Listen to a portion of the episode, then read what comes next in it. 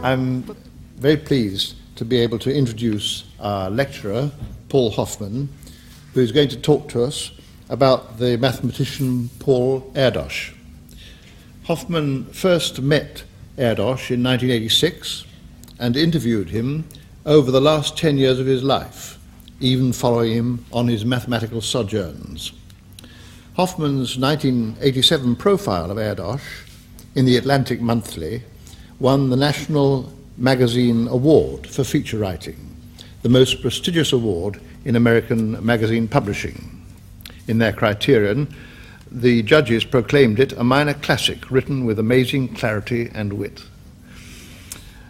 Uh, then, after Erdős had died in 1996, Hoffman wrote a biography of him entitled The Man Who Loved Only Numbers, published by the Fourth Estate, and for this he was awarded the 1999 Aventis Prize for Science Books. Until recently, Hoffman was publisher of Encyclopedia Britannica and editor in chief of Discover magazine. An experienced broadcaster, he is the author of 10 books, including Archimedes' Revenge, and is uh, currently writing his 11th, The Wings of Madness, about the history of flying machines before the Wright brothers. We both live in Woodstock. He lives in Woodstock, New York, and I live in Woodstock, Oxford. So, Paul Hoffman.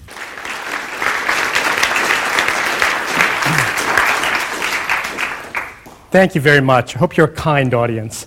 I'm a little under the weather today. I've actually had the flu. So this could be the most eventful talk that you've ever seen, but luckily there's a door for me to run out if there's any problems. I love old things. I wrote about a man who was quite old, and I'll come to that in a moment. So it's wonderful to be at one of the most respected and oldest institutions in the world. I've been slowly moving back in time. I ran Encyclopedia Britannica, which was formed just down the road in Edinburgh in 1768. And then I became a member of the American Academy of Arts and Sciences. That dates to 1760. And then I got an old barn in Woodstock, New York, which I converted into a house, and it's 250 years old. So that goes back a little further. Now I'm back to 1660, and it's wonderful.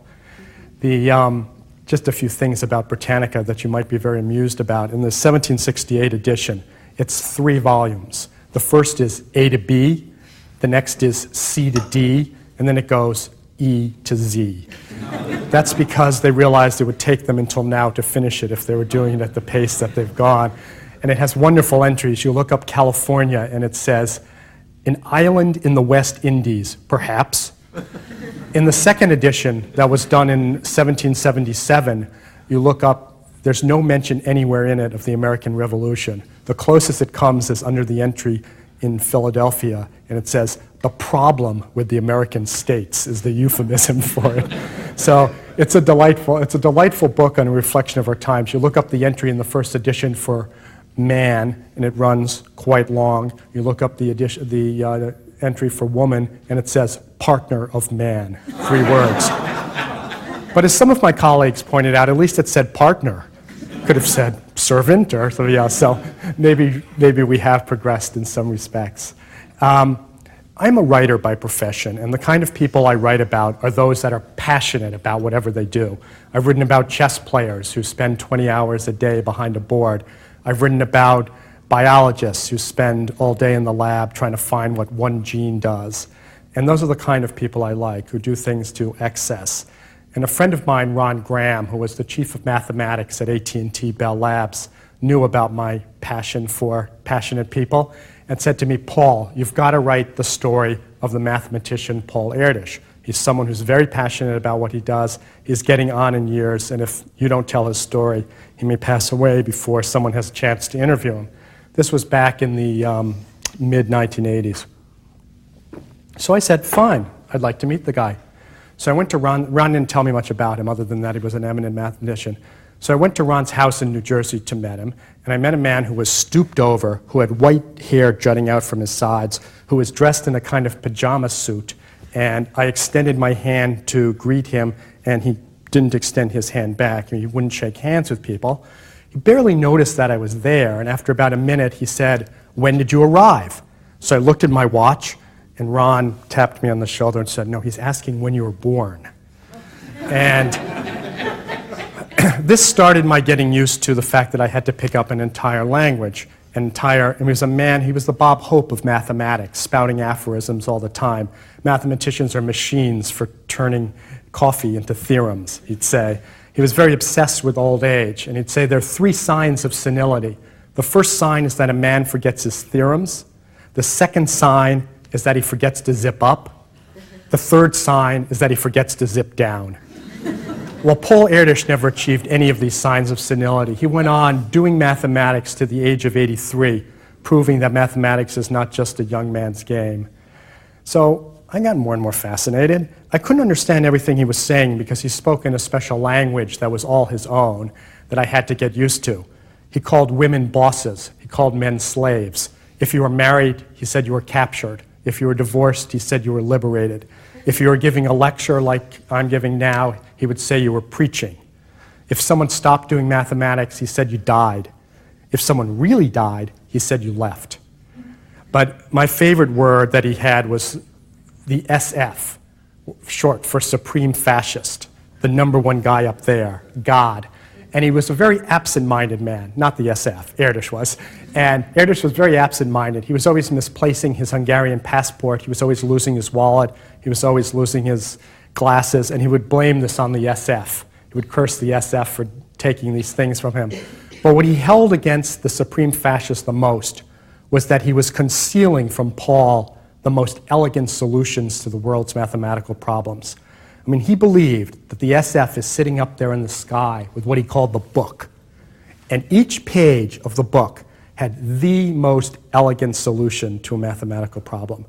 And he believed that it was his mission on earth and the mission of his fellow mathemat- mathematical colleagues to reveal the pages in God's book.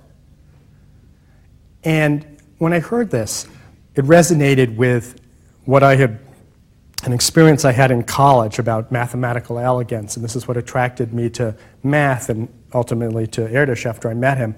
And I was taking a calculus course and was with a rather surly professor who was always always seemed to be in a foul mood and never had much time for us. Well, one day he came charging in buoyantly, carrying two bottles of champagne in his hands, cracked them open. This was in 1976.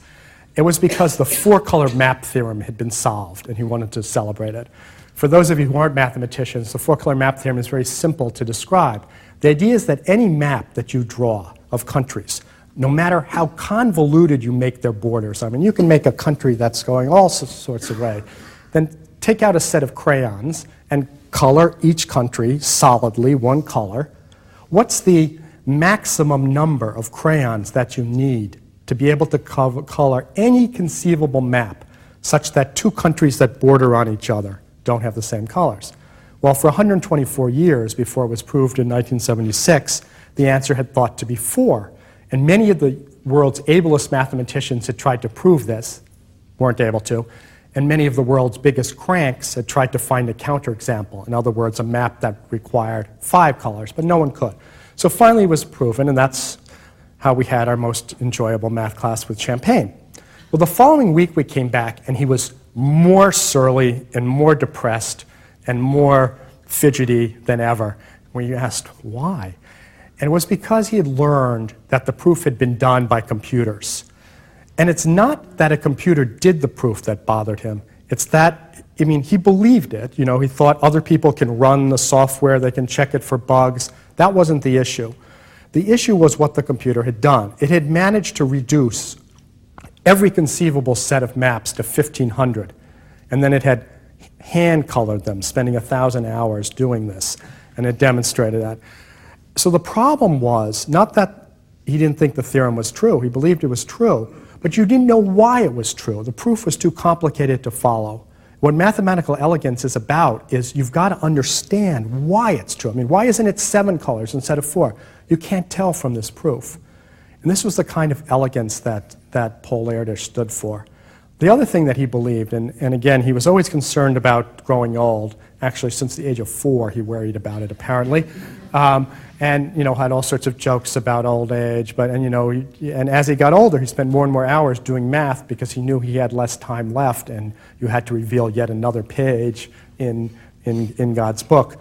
But he believed that mathematics gave him and anyone who does it a certain kind of immortality.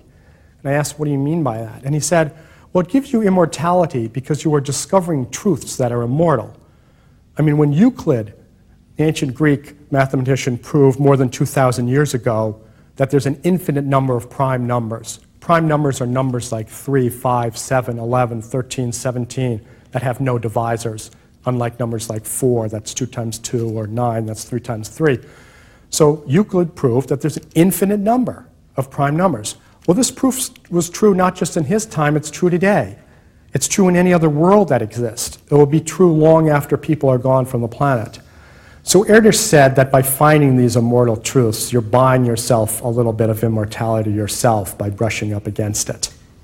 So I was hooked by my first discussions with him, and, and I really wanted to follow him around. But I quickly learned how much it was going to be taxing on, on my stamina. I was in my 30s then. This was again in the mid 80s. He was 73. And that first night I stayed at Ron's house. By the way, he's married to a very great mathematician named Fan Chung, and the two of them do a lot of math together. And the reason why Erdős likes to stay with them is because there are two mathematical playmates that he can pester instead of just one. So I watched them do math. It started at lunchtime, and they did it all afternoon, and they sort of worked through dinner on napkins, and this went on. And although they had the evening news on at 11, it went on. And finally, it was about 1 o'clock, and Ron suggested that you know, they should go to bed. And Erdős said, there'll be plenty of time to rest in the grave. So they went on for like another hour, and finally Ron said, you know, just, we've got to go. We've got to go to bed. So they went to bed about 2 o'clock, I went, lay on the couch, thought I'd get a good night's sleep. Well, at about 4.30, I'm waking up because in the kitchen next door, Erdős is banging pots and pans together. He's banging them and banging them and banging them because he wants to wake up one of his two mathematical playmates to come down. Finally, Ron comes down. They do some math, and, and for a few hours actually, because they were making great headway on a problem that uh, had been irking them for a long time. But at 8 a.m. in the morning, suddenly Erdős says, I know how to prove such and such theorem. He says, I've got to call this guy in California. Ron points out that it's 5 a.m. in California since it's 8 in New Jersey. And Erdős says, Good, that means he'll be home. So nothing would stand in the way of his search for mathematics. Um, so at that point, I decided that I was going to follow him around. This is a man who had no home, he had no possessions. All his possessions fit into one small suitcase and some plastic bag that he had from some um, shopping store in, in Budapest. And part of this briefcase was taken up by a large old fashioned dinosaur of a radio. I think it still might have had tubes in it, shortwave radio. This was so that he could monitor the world for the downfall of communism, which he'd been doing for many, many years. Um, so this is all he had. I mean, he had no family, he had no wife, he had no kids, he had no sexual relationships with anybody. His entire mission was devoted to mathematics. And he made a circuit of 25 countries. And he would go and show up, often unannounced, on the doorstep of a fellow mathematician. He'd declare, My brain is open, which meant hit me with your most challenging mathematical problem. And then he would stay with you as long as you could entertain him with math problems. As soon as you couldn't, then he moved on. And lucky you, you had to pay his airfare or train fare to his next destination. He didn't have much of an income, but he would get exorbitant day rates from places like IBM, Tom, Thomas Watson Research Center, AT&T, Bell Labs to come and solve problems. The money he didn't care about. He had to hear the problem first. If the problem interested him, he showed up, then he collected his 25,000 bucks for the day, and then he would pay back all his friends who had lent him money because he kept track of how much money people had given him. He was also a sucker for any good cause. I mean, if National Public Radio was having a fund drive. He'd take whatever money he had in his pockets out, give it to you. You're supposed to mail it to them. If you passed, you know, a billboard about, you know, a home for wayward girls, he'd immediately want you to write down the phone number and send off a contribution. Uh, if he passed a beggar on the street, because I was with him many times and saw this, he'd give him whatever money he had. If it was a quarter, it was a quarter. If he happened to have 50 bucks in his pocket, he gave the guy 50 bucks. I mean, in some sense, he was a great, great humanitarian and didn't care anything about material goods. So the question was now I'm going to follow him around, but how are people going to respond when I show up unannounced too with them? That's the big question. So I asked, Ron decided that he was going to call 100 of his closest collaborators, who would be the people he'd be most likely to show up, because I was going to follow him around for a full month so I could absorb what he was doing. There was a, Paul has a lot of collaborators. I mean, this is one of the things that distinguish him from other mathematicians. The stereotype, which of course isn't true, but the stereotype of mathematicians is someone who's squirreled away in their study, working long hours, scribbling, and that it's not a social activity. Paul turned it in to a communal social activity and is single-handedly probably responsible for the, that way that mathematics has become. He had 485 co-authors, 485 papers written with different people. He wrote 1,500 papers in all. And just to give you a sense of that, most, I mean, you can't really measure mathematics in numbers of papers because someone could write one paper that would change the world. But all of these papers were important. None of them were trivial. Some were very significant. It was far more papers than anybody else has written in this century. Even in the last years of his life, he would publish 50 papers a year, which is more than most good mathematicians publish in a lifetime. So now that Paul had, now that Ron had called a lot of his collaborators, I tagged along and we started in New Jersey and I watched him do mathematics. It was absolutely fascinating. He often did it like a way a chess grandmaster plays simultaneous chess, if you've ever seen that. There's a whole bunch of boards set up, and the grandmaster runs from one board to another, you know, pauses for just a few seconds and then moves. This is how he did mathematics. It'd be a circle of people, and he'd go from one to the next, working on each of them with a problem. And it was really good for the mathematicians that weren't quite as swift as Erdős because it gave you the chance to think about what you were going to say while he went around. It was also good because it exposed mathematicians to what other people were working on. And I saw him do this on numerous occasions, usually at conferences. He might go to one or two talks at a math conference, but then he would end up camping out in someone's hotel room or in the lobby and attracting a whole group of people that would sit around him.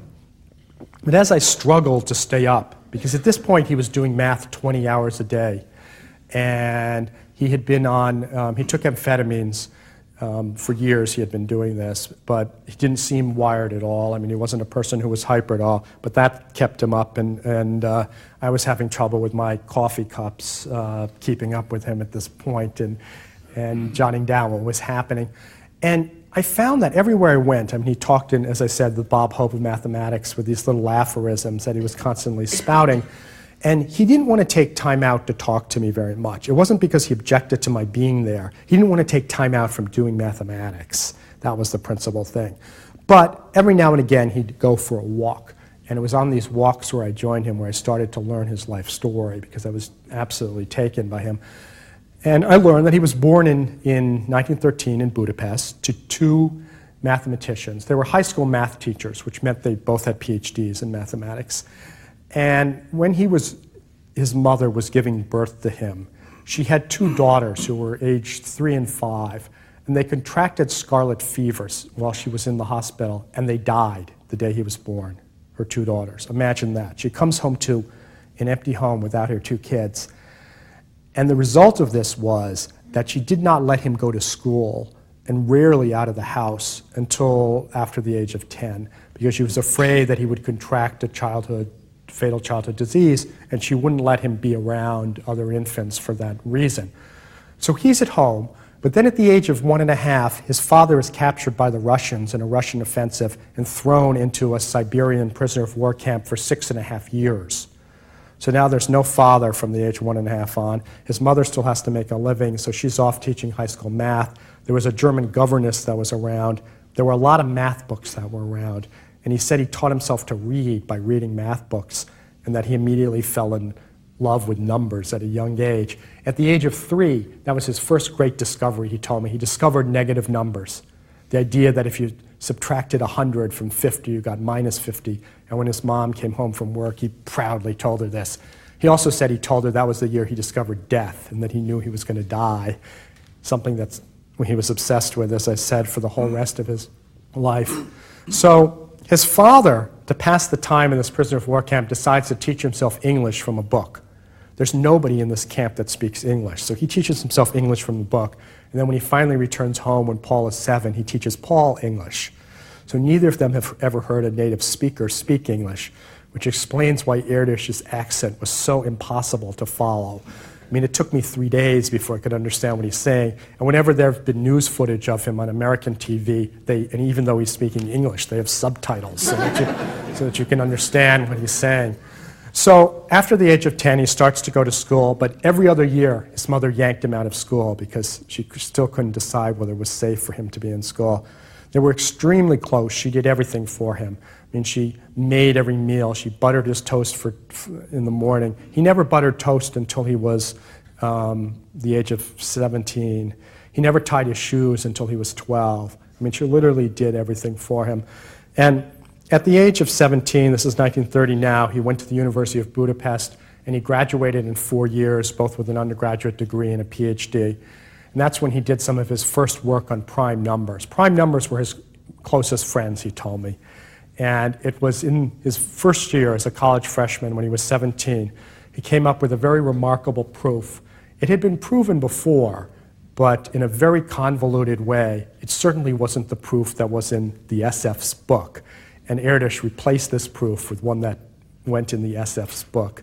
And it was the original proof was done by sort of the father of Russian mathematics named Pafnuty Chebyshev and it's called Chebyshev's theorem. And the idea is that between any number and its double, there has to be a prime number. So if you take the number 4 and double it, it's 8. There has to be a prime number between, at least one prime number between 4 and 8. Sure enough, there's two prime numbers, 5 and 7. But he was able to prove this in a very elegant and simple way.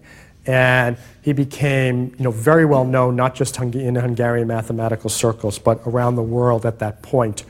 And in fact, it was spread by a little poem that when Chebyshev said it, and I say it again, there is always a prime between n and 2n. People sent out in postcards to, to their colleagues. So in, it's now, he graduates, it's 1934. Stuff is getting rough in, I should backtrack for one moment. After World War I, in 1919, when we had the Russian Revolution, and there the communist regime was in power for decades, obviously. You also had a Bolshevik revolution in Hungary, but there it really failed. The Bolshevik government was only in power for 133 days. It was quickly overthrown by very right wing folks that instituted the first fascist regime, first fascist post World War I regime in Europe. Because some of the leaders of the Bolshevik revolution had been Jewish, fascist thugs retaliated by attacking Jews left and right in Budapest. This is responsible for the exodus at that time of many eminent Hungarian mathematicians and scientists um, John von Neumann, um, Edward Teller, Eugene Wigner, people that went to the States and then went to Los Alamos and are responsible for the atomic bomb, all left at about that time. There was a synagogue opposite um, Erdős's apartment. And if you looked out the window, he could often see, and, and he's, how old is he now? This is 1919, so he's, he's six, um, six and a half actually, when this happened. And he could see Jews being beat up after they came out of services from the window. And his mother said to him, We're going to baptize you and make you a Catholic so that you'll be protected, so that you'll be safe, so that you can pretend that you're not Jewish. And he said to his mom, No, I was born a Jew, I'm going to stay a Jew which is an incredibly remarkable statement for a six and a half year old to show that amount of will. And he was not a religious person throughout his whole life, but he was a very principled person. I mean, he believed in being who you were. I mean, one of the things that I was most impressed by is he got tons of honorary degrees from universities, at least 30 to my count. And if he ever heard that at that university someone was having a tenure struggle, and the nature of the tenure struggle was that they had some kind of unpopular view, he would immediately return the honorary degree. He would never give a speech or, or talk at that university again. and believed very much in sticking up for individual rights. So in 1934 now, when he has his PhD, things are getting rough in Europe. More and more anti-Jewish legislation is being passed in Hungary. They're limiting the number of Jews that can go into certain professions. They're limiting the number of Jews that can go into universities. Each year, the law changes and the percentage is reduced. So he knew that Hungary was not a great place for him. So he got a postdoctoral fellowship at, here at Manchester, where he was for four years, from 34 to 38. And he would go back and see his mother, who, of course, he was very attached to three or four times a year. In 38, starting in March, it became unsafe to do that. In March was when the Nazis invaded, uh, when Austria surrendered to, to the Nazis, which meant that the Third Reich was now within 100 miles of Budapest.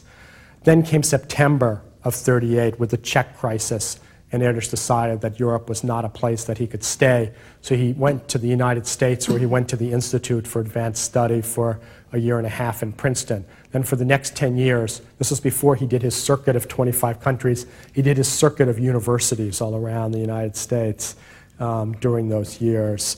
In 1944, of all the atrocities in World War II, Churchill said that the greatest atrocity was when the Nazis moved into Budapest, and that was in 1944.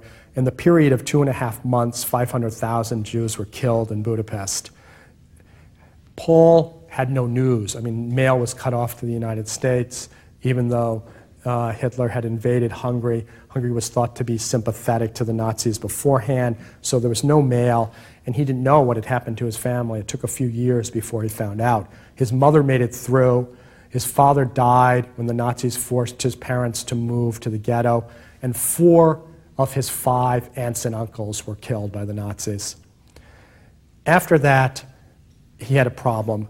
As the Cold War started, the United States decided that he must be a Hungarian spy, and Hungary decided, because he had spent so much time in the United States, that he must be an American spy. So neither country would let him in. So at that point, he spent most of his time in Israel that did welcome him and he went to some other countries in Europe, like Holland at, at the time. He didn't get back into the United States, believe it or not, until about the time of Kennedy's assassination in the early 60s. They finally lifted the embargo on him. And then he came to the United States permanently. I say permanently because he was a nomad and really didn't have a home, except Ron Graham built an extra bedroom onto his house for him, which is where copies of all his papers were stored. So he probably spent about two months a year there between all, all his, his, his travels. Um, at that time, once he came to the United States, his mother started traveling with him. They did everything together. She sat there right next to him when he spoke, even though she couldn't understand, a word of English, and most of his lectures were in English. He held her hand every night when they went to bed together. They were inseparable. Um, when his mother died about seven years later, uh, that was when he started taking amphetamines very seriously. And that's when he started churning up the number of hours that he was doing mathematics um, to, to 20 hours a day. I mean, that's what I observed during the month that, that I was with him. His eyesight started to fail him, but he didn't want to take time out for, like, he needed a cataract operation, and that would have slowed him down. But his friends at the University of Memphis, he had a lot of close collaborators, insisted you have to have a cataract operation or soon you won't be able to see. Finally, they got a suitable donor. It was all arranged, and Erdős sat down with the doctor. Erdős was holding a mathematical paper, reading it most of the time. He was talking to the doctor, but he asked the doctor at one point, Will I be able to see?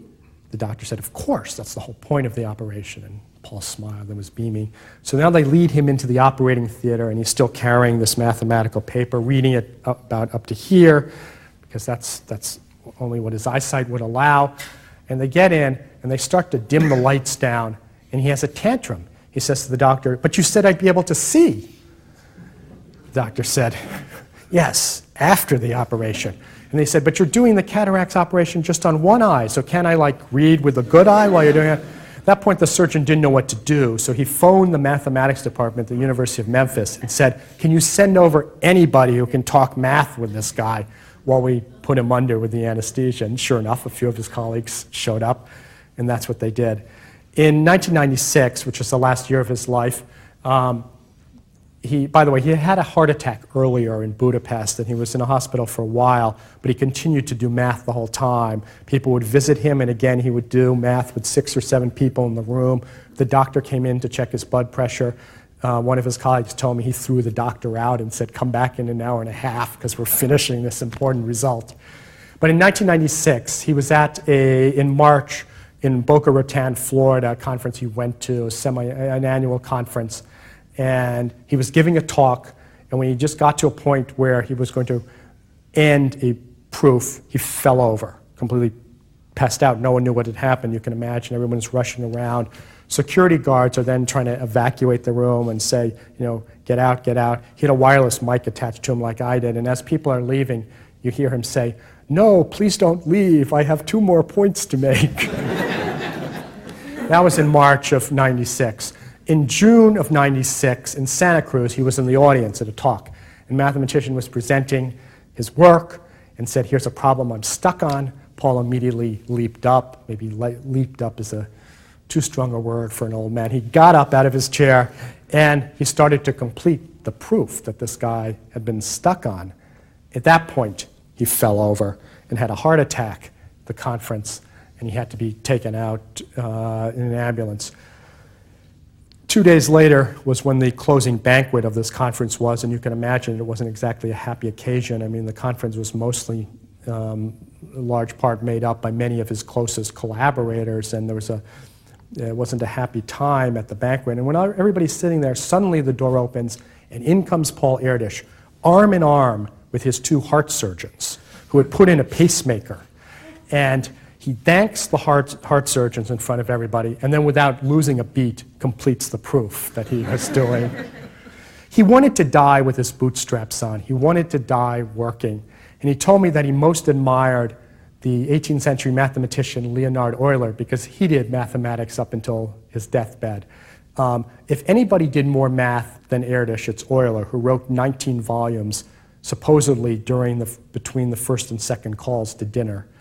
And in the year, I think it's 1787, when the planet Uranus was discovered, Euler was sitting there. He was an old man at this point. Um, his grandson was on one knee. He had a cigar in his mouth, and there he was f- calculating the orbit of Uranus.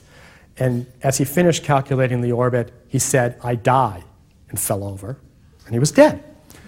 So Erdős told me I was once telling this story at a, at a conference, much like this one, and somebody jumped up from the back when I got to that point and said, Yes, another theorem of Euler's has now been proven.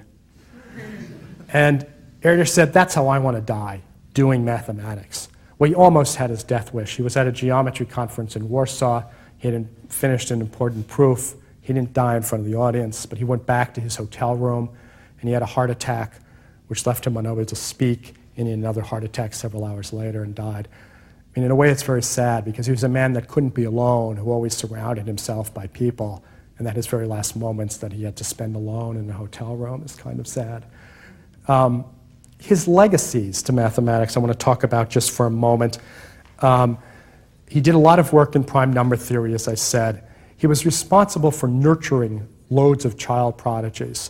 The only thing that he took time out from doing mathematical, math, mathematical research to do was to go to elementary schools, even kindergarten schools, occasionally nursery schools, believe it or not, and talk about mathematics. And if a child seemed to perk up and show some interest where the rest of them were just playing and ignoring him, he would go and talk to that child, and then he would meet the child's parents, and then he would find a mathematician in that local community who he could pair the child up with to nurture that mathematical talent did this especially with girls and is responsible for quite a few female mathematicians, despite his vocabulary about bosses and slaves. Uh, he was very open minded. He would do math with anybody. There was a saying that if he got on a train, he'd end up proving a theorem with the conductor. Uh, he worked with great mathematicians. He would work with people that hardly knew any mathematics, but if they wanted to talk to him about it, he was certainly game. He has legacies in terms of whole fields of mathematics, which he helped if not pioneer, really launch. One is called Ramsey theory. This is very appealing to me because it has a neat philosophical underpinning. The idea is that complete disorder is impossible, that there's order to everything if you look deep enough. And I'll give you an example. Carl Sagan, in his show Cosmos, used to say sometimes people look up at the heavens and they see seven stars that are almost in a complete row. And they go, that can't be by chance. That must be because mm, aliens put them there as an extraterrestrial trade route to lead us to their civilization. Well, when Erdős heard of that, he would start calculating and say, well, how many stars do you have to throw up there at random before you're guaranteed to find seven that are almost in a row? These are the kind of problems he did. Or take a sheet of paper, what mathematicians call a plane, and put points on it at random. Okay? How many points do you have to put at random, such that you're guaranteed to find somewhere three points that if you connect them to form a triangle, that all sides are equal? Or how many points do you have to put there until you're guaranteed to find five points so that if you connect them, you form a pentagon with all sides equal? He was always trying to find order, and although Ramsey theory is named for Ramsey, who did the f- first theorem in this, it was really Erdős and his colleagues who put this on the map. It was interesting. It was back in Budapest in the 30s when he was in college, and there was a law against meeting in public parks. Particularly, there was a law against Jewish people meeting in public par- meeting anywhere in public. They used to go and meet in a park and prove these theorems and scatter before the police would come. And the group that proved these was called the Anonymous Group because there was some statue in this park of a, the first historian of Hungary who was called Anonymous. So they called themselves the Anonymous Group. So Ramsey theory started back in the 30s. That's very important.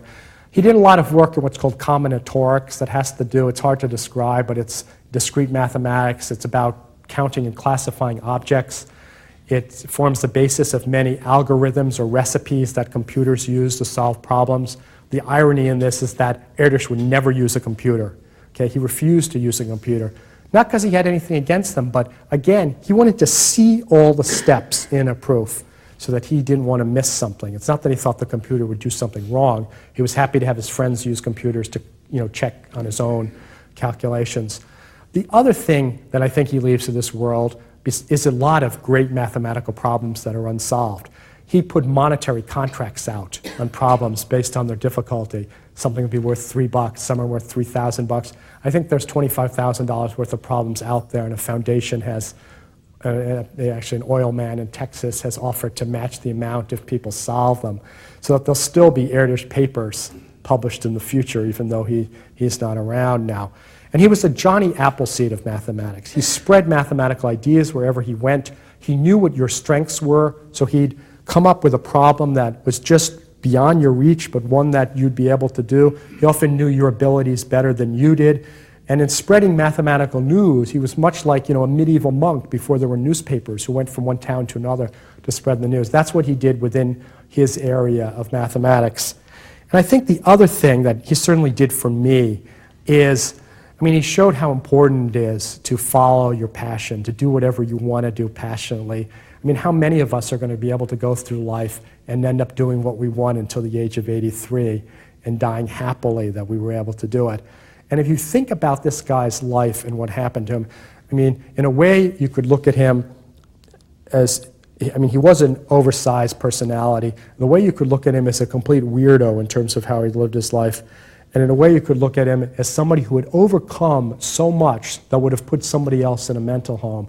If you think of the fact that he was at home until the age of 10, basically with no parents, um, that he wasn't allowed out, had very little contact with children, that he had a relationship with his mother where she completely smothered him. I mean, there's stories I can't confirm, but they, but they fit in, you know, that they they shared the same bed until he went off to college. He had no sexual relationships with anybody, man or woman, he told me. Um, and certainly this was confirmed by his closest, closest friends. He just said he had no interest in that. I mean, he formed no you know, real intimate friendships with people other than mathematical ones. Yet he was enormously kind. If he, he would ask you about your children, if they were sick, he'd want to do something to help. Um, but I mean, I think the fact that this guy took these difficulties that he had as a child, and then all the deaths in his family with World War II, and then being homeless because neither Hungary nor the United States would have him and consider him to be a spy, all these things that might have driven other people mad. He took this and channeled this into an activity that made him enormously happy. He was a happy man. He radiated happiness. He wasn't like John Nash, the um, you know, math- mathematical economist who was schizophrenic, who was a depressed individual. This was a guy who loved what he did and radiated that. And I think that's what inspired me the most the fact that he was able to overcome these difficulties that might have done in the rest of us and, and channel that into something and then leave a lasting legacy with all these people that he had turned on to mathematics. I mean, his contributions were enormous. Thank you.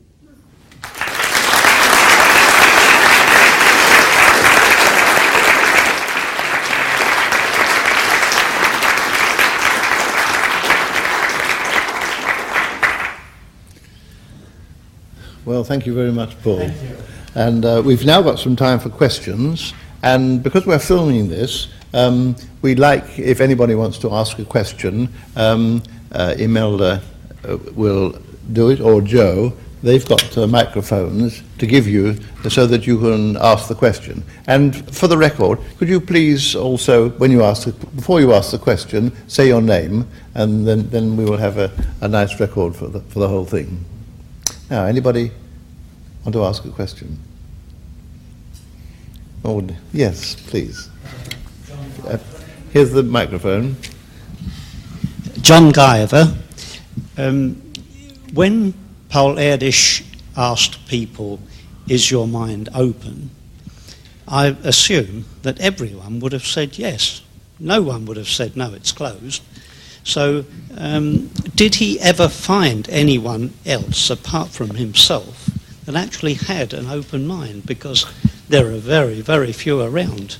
Um, no, so I, don't, I don't think so. so. Occasionally people turned him down in doing math. Again, you know, at the 20th hour, some people were just falling asleep. And, you know, he was the house guest from hell. You had to do everything for him, or put it this way, your non mathematical spouse had to do everything for him. Since he couldn't boil water for tea, he had one change of clothes, which meant you had to do his laundry every day. He couldn't drive, so he would order you to drive him around. So occasionally people got fed up with him, but that was the minority. I mean, he had 485 collaborators because people loved him and they couldn't wait for him to come. He would save you years off your research, and he would think up all sorts of intriguing problems that would leave you a lifetime of, of problems to work on. So even if this was, um, he had an idea that was uh, quite remote from anything that they um, thought the, they might find the solution in, they would listen. Well, if he had, he was very good about not telling you a problem unless he thought your abilities and your area of math were such that you'd respond to the problem. What would he do if he suddenly had a brainstorm about something else which he had constantly? He'd grab the phone and call you'd get huge phone bills after he left. I mean, he'd call everywhere at all hours, you know, whenever he had something to add to something. Barry Lewis, of which achievement, mathematical or otherwise, was he most proud? He was very proud of some work he did jointly on what, um, what's called the prime number theorem and mathematicians in the room know what that is, but for the rest of you, as I said to you, Euclid, the Greek mathematician, proved that there's an infinite number of primes. As you get larger and larger, the primes thin out. It's harder to find them. The prime number theory, it tells you what the density of primes is. In other words, it tells you roughly how many there are in a certain gap, you know, whether it's between, you know, a billion and two billion or a trillion and two trillion. This two had been proved before in a rather complicated way. And in joint work he did with a, I think, Swedish or Norwegian mathematician named Selberg, um, they were able to prove this in a, in a much simpler way. He was very proud of that. It became marred in controversy, though, over which of them contributed the most to it. And so Paul didn't like to talk about it. He had no patience for, I mean, it's interesting in, in mathematics, the number of priority fights that there are. I mean, unlike physics, where you, if you discover a particle, you could produce an image from an accelerator, or biology, where you might be able to show something you grew or cultured in a test tube. Mathematics, it's very hard to prove when who does, who did what to whom when, and it just shows the passion of the subject that people have very lively disputes, going back to a man who didn't stand in this room, but in the Royal Society's uh, headquarters back in the 1600s, Isaac Newton and his dispute with Leibniz. There's been a royal tradition of this. Paul had no patience for this, though. He thought it didn't matter who got credit for it. He left his name off all sorts of results. He didn't care. The idea was to knock off another page in God's book. That's all that counted. Jim Kennedy, I presume that in the early stages of his career, he must have been offered some sort of post with a university.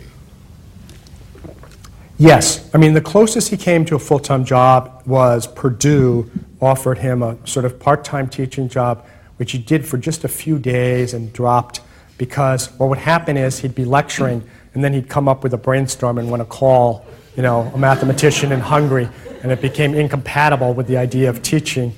Um, so he never had a full time job. He had agreements, like with the University of Memphis, I think for over 15 years, he came there, I think, two weeks a year to do math um, with some of its faculty members, and he delivered a lecture or two that time. Uh, so he had a few arrangements like that where he'd appear for a week at a university, but it wasn't conventional teaching. It was working with people and, and delivering a talk. You know, I should add that in the mathematics world, there's something called an Erdős number. That's a very coveted distinction. If you did a, if you wrote a paper with Erdős, you have an Erdős number of one. If you wrote a paper with someone who wrote a paper with Erdős, you have an Erdős number of two. Einstein has an Erdős number of two. If you wrote a paper with someone who wrote a paper with someone who wrote a paper with Erdős, you you have an Erdős number of three. The highest known Erdős number is eight. Used to be thought to be seven, but recently someone wrote a paper finding it was eight. Of course, if you consider the unwashed masses like myself who are not mathematicians, maybe we have Erdős numbers of infinity. Walter Hayman, Erdős number two. Um, I, I, I, would like just to modify a little bit what you said about his, his, personality, because I don't think people stayed with him merely because they did mathematical theorems with him. I mean, I never proved a theorem with him, but I saw a lot of him. And I'm not sure D.I. Dowker did much in the way of proving theorems with him he was a very lovable person in many ways. All right, he was very irritating. Yes. a lot of wives felt that. I mean, what you said there is quite right. My own wife uh, found. but he, he could also be very generous, and he did take a real interest if anything went wrong with you. Yes. I mean, he was a very, very a good person, a really good person. He wasn't one of these introverts who think of nobody but right. themselves. He did think of other people and so on. He was very concerned about people's health, the health of their kids. Yes, definitely. And there was one other interest he had, and that was politics. He did like to talk politics. He did read about politics. He was very interested. Having been kicked out of so many countries, politics meant a lot to him. Paul, um, Siobhan, you mentioned that you have a passion for passionate people. What do you think drives passionate people? And was um, Paul's passion in some way related to his adverse circumstances in growing up? I, I think, yeah, I think, pa- I think passion to that extreme, I mean, it was obviously driven by avoiding some things. I mean, clearly, uh, I, I know that more because I was a tournament chess player and gave it up at the age of 12 because that's all I did all day.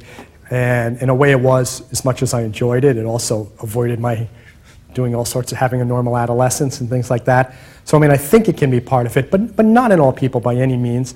Um, I think a lot of passionate people who succeed in what they're doing, and, and usually they have to succeed or they would have dropped their passion, have childlike personalities in the sense that, and I don't mean that in a pejorative way, I mean it in the way that a child is completely open minded to things.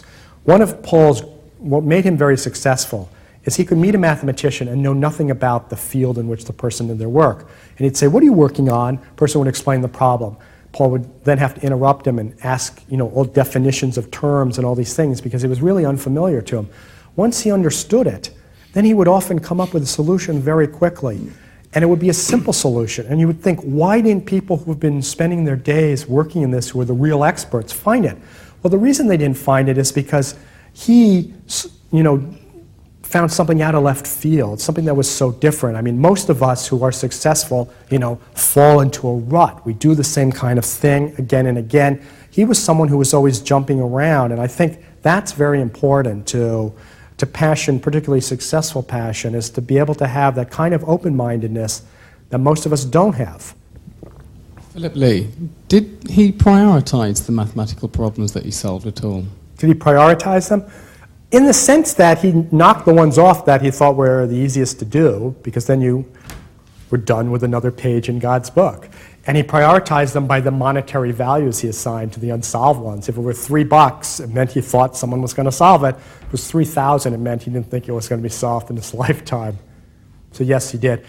Once, someone once asked him, because he had no money, well, Paul, what if tomorrow all your problems are solved? How are you going to be able to pay up? And he said, Well, what if tomorrow everybody goes to the Bank of England and demands their money? He said, It's more likely that everybody will go tomorrow to the Bank of England and demand their money than it is that all my problems will be solved tomorrow. David Wallace, you seem to imply that he was a, a mathematical nomad, as it were, uh, from a very early stage in his uh, mathematical career. Um, was his reputation established very, very early on so that in fact he could survive, or was it quite difficult? Well, it was. Even when he went to, in 1934, so he's 21, that's when he went for his postdoctoral fellowship in Manchester for four years. He rarely slept in the same bed for more than one night in a row. He went all around the UK to different universities. People wrote about that at the time that it was impossible to track him down. You never knew where he was. I mean, he went to every university practically that existed here then uh, in search of uh, what people were doing. So it was established very on, early on. Then once the world opened up after the Cold War, he could do his 20, and I literally mean 25 countries because I counted them all and I was going to do a graph in my book of like just charting back and forth between all these places, but confining it to one page of the book, you wouldn't be able to read it because everything would crisscross too much. Um, how far did Erdős get with the Goldbach conjecture? It's a good question. Um, I don't know. He certainly gave up on it early on because he thought it was too difficult. Um, so you know, it's something he returned to a few times, but uh, he told me he didn't have any particular insights into it, so that he stopped. Well, thank you very much for uh, most lively uh, answers to the questions, Paul. And uh, I think it's been a really interesting lecture. Could you then show your appreciation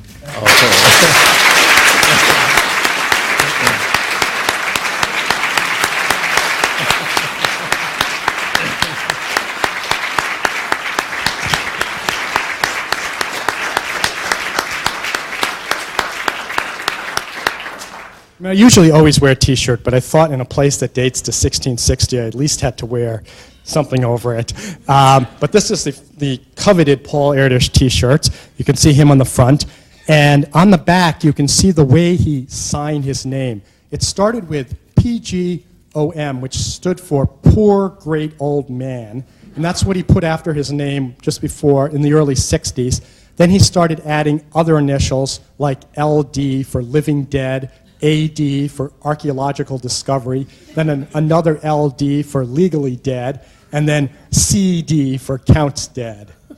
But you can find these at eBay and they go for a lot of money. Thank you very much.